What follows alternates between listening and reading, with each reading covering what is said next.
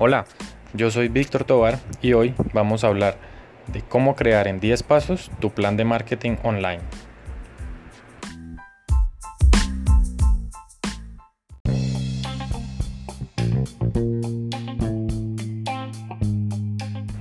El primer paso es analizar el entorno, revisar muy bien en qué sector estamos, cómo está ese sector a nivel político, económico, social y cultural. Luego, revisamos cuáles son las tendencias del sector en el que estamos. Luego, revisamos quién es la competencia. Dependiendo del tamaño de empresa que seamos, así vamos a tener competidores. Si somos una empresa pequeña, tendremos competidores del mismo nivel con los que hay que ver cuál es su estrategia de posicionamiento, cómo están sus ventas, qué están haciendo para vender y muchos factores más que se pueden revisar. Y mirar cuáles son las empresas grandes del sector en el que estamos para ver cómo podemos llegar a ser como ellos. Por último, revisamos la matriz DOFA, que es donde miramos nuestras debilidades, nuestras oportunidades, nuestras fortalezas y las amenazas.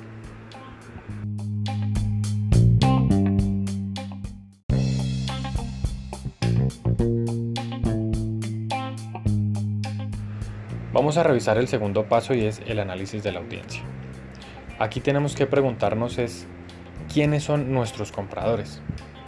Para eso vamos a aplicar un término que se llama segmentación y es dividir un grupo grande de personas en pequeños grupos. Particularmente utilizo tres tipos de segmentación, la geográfica, la demográfica y la psicográfica. En la geográfica tenemos que tener claro es dónde está nuestro comprador, su ubicación.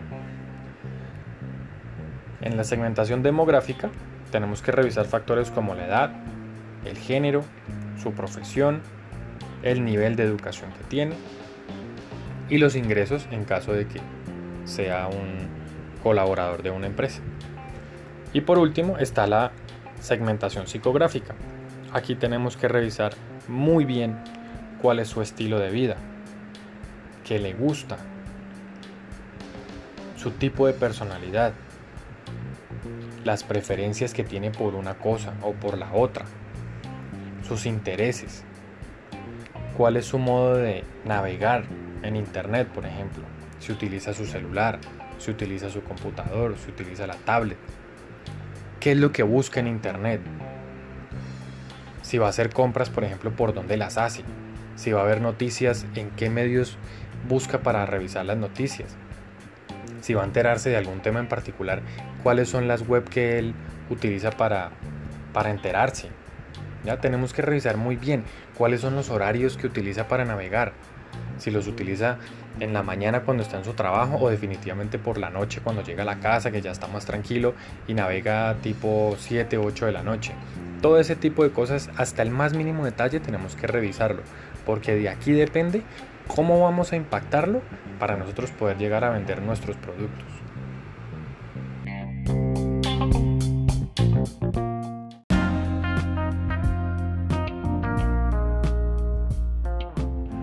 Ahora vamos a analizar el tercer paso y es el planteamiento de los objetivos.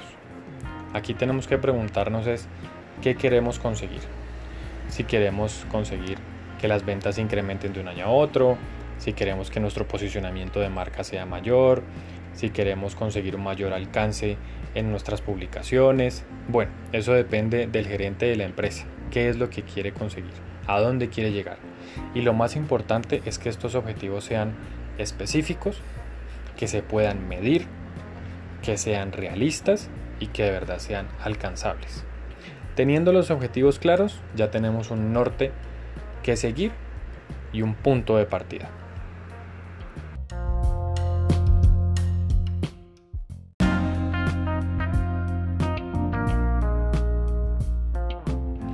Una vez hayamos establecido los objetivos, vamos a mirar el cuarto paso y es tomar acciones. Aquí tenemos que mirar cómo vamos a alcanzar esos objetivos.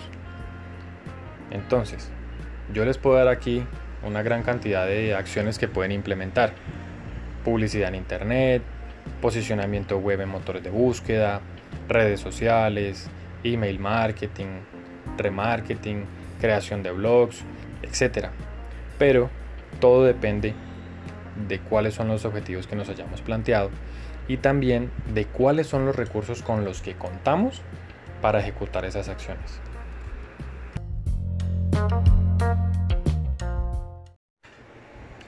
El quinto paso, las ventas. Aquí tenemos que ver cómo el equipo comercial cierra las ventas de esos posibles clientes que capturamos con todas las acciones que implementamos en el paso anterior.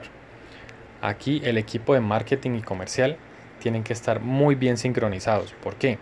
Porque mercadeo atrae esos clientes, hace que dejen sus datos, su teléfono, su correo, etc. Y comercial tiene que encargarse de cerrarlos.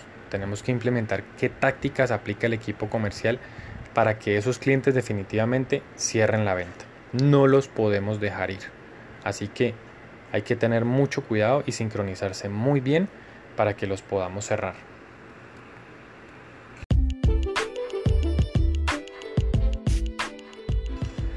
El sexto paso es la fidelización. Aquí queremos que el cliente se quede con nosotros, que nos vuelva a comprar y que sea feliz. Ya muchas veces las empresas creen que listo, el cliente compró y ya, ya, lo dejamos ir y ya nada que hacer y pues que le vaya muy bien. No, señores. Aquí tenemos que buscar que el cliente en lo posible nos vuelva a comprar. ¿ya? Necesitamos que el cliente sea feliz con nosotros. Entonces aquí hay que buscar la manera de que no se vaya. ¿Cómo? Con planes de fidelización, para ofrecerles lo que necesitan en el momento adecuado, sea a nivel digital o sea presencial. Nada nos cuesta que el día del cumpleaños, por ejemplo, le mandemos un correo o una tarjeta en el que le deseamos un muy feliz cumpleaños. Y seguro ese cliente va a sacar una gran sonrisa y va a decir, eh, chévere esta empresa que me mandó una tarjeta de cumpleaños y se acordaron de mí, qué gran detalle. O por ejemplo le mandamos un bono para que vaya y se coma un helado con su familia. La verdad la inversión es muy mínima, pero al cliente hay que consentirlo mucho. Pongamos otro ejemplo. Vamos a estar enviándole correos de un tema particular que a él le gusta. Entonces ahí lo tenemos siempre con nosotros, que nosotros somos los que le mandamos la información que le gusta, que lo mantenemos al tanto de lo que está pasando, de cuáles son las tendencias. Es muy importante. Por ejemplo, otro, eh, vamos a lanzar un, un carro. Entonces, que ellos sean los primeros en enterarse cuál es ese carro que vamos a lanzar, cuáles son las características, los beneficios. Vamos a hacer un lanzamiento a puerta cerrada, entonces él va a ser de los invitados VIP.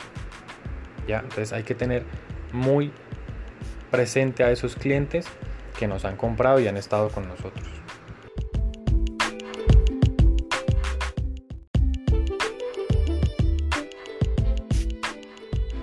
El séptimo paso es el presupuesto.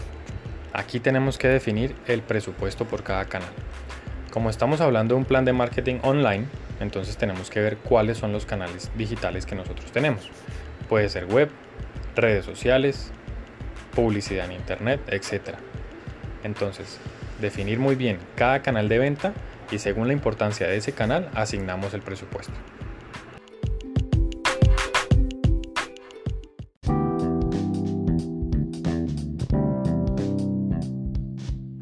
El octavo paso es la tecnología. Aquí tenemos que enfocarnos en dos temas. El primero es escoger cuáles son los medios más relevantes para nuestro cliente comprador, sea el computador, sea la tablet o sea su smartphone.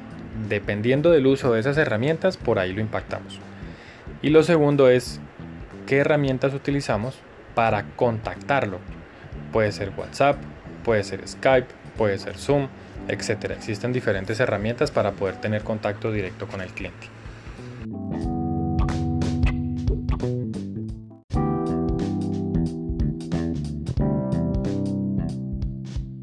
El noveno paso es establecer indicadores. Aquí tenemos que identificar cuáles son las métricas asociadas a nuestro negocio y a nuestros objetivos que nos planteamos en un principio. Les doy tres ejemplos. 1. Cantidad de clientes nuevos. 2. Número de ventas en un determinado periodo de tiempo. Y tres, el costo por cliente. Aquí tenemos que revisar cuánto nos cuesta adquirir un cliente, si es alto o si es bajo el costo.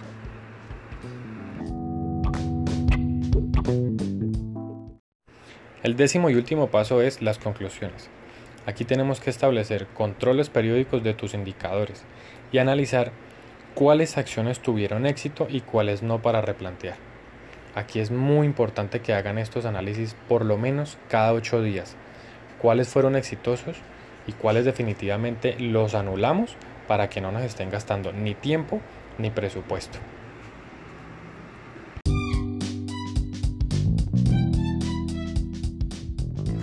Bueno, eso era todo. Les habló Víctor Tobar, mi primer podcast. Espero que les haya gustado y pronto saldremos al aire con otros más. Un abrazo, chao.